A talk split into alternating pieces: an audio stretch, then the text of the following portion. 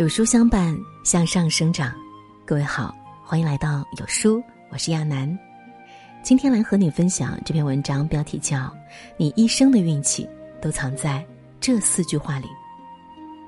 俗话说：“家训传家久，家风继世长。”一个家族想要长久，靠的不是钱财和声望，而是靠家风和家训。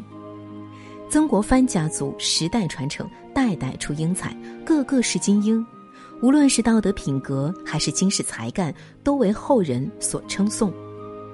曾国藩临终前对子孙留下的四句话，读懂了更是会受益终生。第一句叫“慎独则心安”。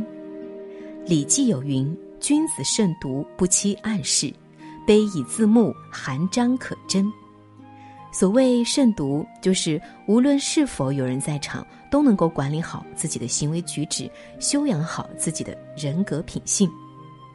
元代大学问家许衡一日外出，正值盛夏，天气炎热，许衡走在路上也觉得口渴难耐，刚好路边有一棵梨树，许多路人都跑去摘梨解渴，只有许衡在树下静坐不动。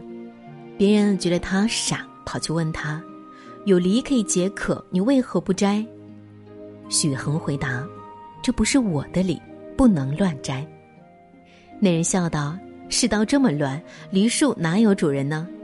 许衡正色道：“梨虽无主，我心有主。人前手举义，人后手心难。看一个人品行如何，不仅仅要看他的人前表现，更在于其在无人之时是否能够依旧。”品行如一。明代大学士徐溥从小就天资聪颖，十分用功。私塾老师见到他口袋每天都鼓鼓的，十分好奇，便问他装了什么。本以为可能会是一些小玩具，却没曾想，小徐溥口中的是他自己摘抄的圣贤要语录。无论是否有人监督，小徐溥都会以圣人的言行来要求自己。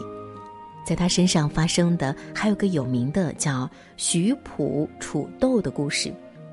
徐溥在书桌上放了两个瓶子，准备了一袋黄豆和一袋黑豆。若是做了一件善事，便向一个瓶中投一粒黄豆；若是做了一件恶事，便向另一个瓶子里投一粒黑豆。如此不断反省，不断改正，也不断进步。曾国藩曾说：“自修之道，莫难于养心。”如果说自律是一种外在的行为准则，那么慎独就是一种内在的修为境界。慎独的人内心清白干净、坦坦荡荡，心中自然不会被外物所扰，无论处于何种境地，都会满足而安宁。自己独处时要慎独，那么与人相处时就要主静，主静则身强。在给其子曾纪泽的讲述当中，曾国藩写道：“静则无娇气，无怠惰之气。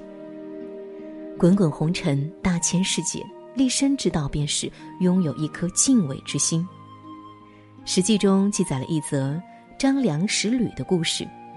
秦朝末年，张良在刺杀秦始皇失败后，逃到了下邳隐居。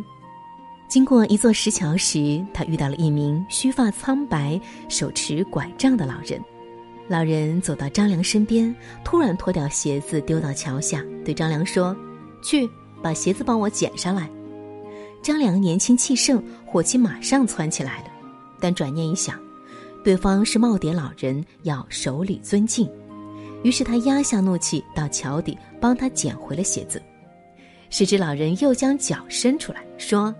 替我把鞋子穿上，张良便又跪在地上，恭敬地帮老人穿上了鞋子。老人穿上鞋子，大笑道：“孺子可教也。”他让张良五日后的早上来此地等他。张良虽有疑，却乖乖应允。又经过一番考验，老人给了张良一本书。这时的张良才知道。这位老人就是赫赫有名的黄石公，而这本书就是凝聚着黄石公毕生心血的《太公兵法》。正是凭着这本奇书和自己的努力，张良终成一代开国名臣。你敬我一分，人敬你一丈；心中常怀敬意，自己也会收获美好。春秋时，楚王问田忌：“我攻打齐国有多大把握？”田忌回答：“若是申如带兵，发兵五万即可攻下；如果田居带兵，需要二十万方能打成平手。但如果是免子带兵，全军出动，也只能免于亡国。”楚王问：“何故？”田忌说：“身如其人，待人骄傲轻慢，无人愿意为之效力。田居其人能礼遇能人，却轻视庸人，所以只能得部分人为之效力。免子其人尊敬能人，爱惜庸人，所以上下左右都愿为之效力。其后齐国分别以申如与免子为主将，发动两次战争，果然印证了田忌的说法。《围炉夜话》中说：“立身之道何穷，只得一敬字，便事事皆整。”尊敬他人不仅仅是一种外在行为，更是一种内心的态度。这种敬的态度可以让人远离诱惑，不纵欲；可以让人平心静气，不妄动。因此，主静是强身养生的第一法门。求人则人悦。曾国藩曾经对子女说。孔门教人莫大于求人。究竟何为人？《论语》中说：“夫仁者，己欲立而立人，己欲达而达人。”没有人能活成一座孤岛，任何人的成功都离不开他人的帮助。明朝时有个姓张的军官负责漕运，路过家乡时突然狂风大作，打翻了小船，只有他一个人幸免于难。此时，他看到了有一只小船翻了，船边有人喊救命。这位军官自己九死一生，已经精疲力尽，但还是停住了脚步，叫来附近的渔民一起救人。等人救上来时，张军官惊喜发现，获救的竟然是自己的儿子。仁爱之心就好像是一粒种子，春天播种，在秋天就会有收获，在这里撒下，在那里。就会有回馈。大唐狄公狄仁杰号称桃李满天下，他推荐人才向来不论门第，但凡有才便推荐给朝廷。有一次，武则天向狄仁杰询问可有在想推荐人选，狄仁杰马上向他推荐了张柬之。那时张柬之只是荆州地方官，年纪也大了，名声没有狄仁杰响亮，官位更是卑微，但他办事干练。品德高尚，狄仁杰便推荐以他为相。后来更是前前后后向武皇推荐了数十人，都成了当时有名的大臣。这些贤臣开创了武则天时期的繁荣盛世，他所统治的时期被誉为政启开元，治洪贞观。而狄仁杰得到了武则天的敬重，也得到了天下人的爱戴，九十三岁才得善终。帮助别人就是在帮助自己。自私的人一辈子都在自己的小天地里坐井观天，将心放宽，关心他人，才能够突破更大的天地。君子都知道，要想自立，就要先立人；要想要自己发达，就要先让别人发达。以己之心夺彼之心，己所不欲，勿施于人。有如此人心，又怎会不成功呢？东汉天文学家张衡说：“人生在勤，不所何获。